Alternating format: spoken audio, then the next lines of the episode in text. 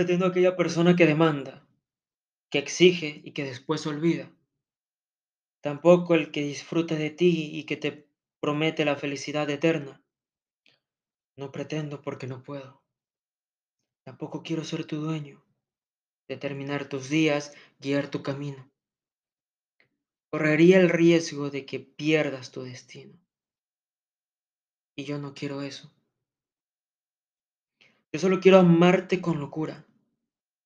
Quiero ser el que te mima y te provoca un suspiro, pero también el que te cuida y te consuela cuando estás asustada.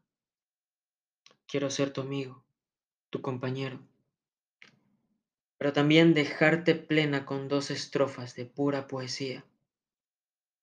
Quiero ser ese loco que te espera en las noches solo para escuchar tus angustias y prepararte el café cuando tengas frío.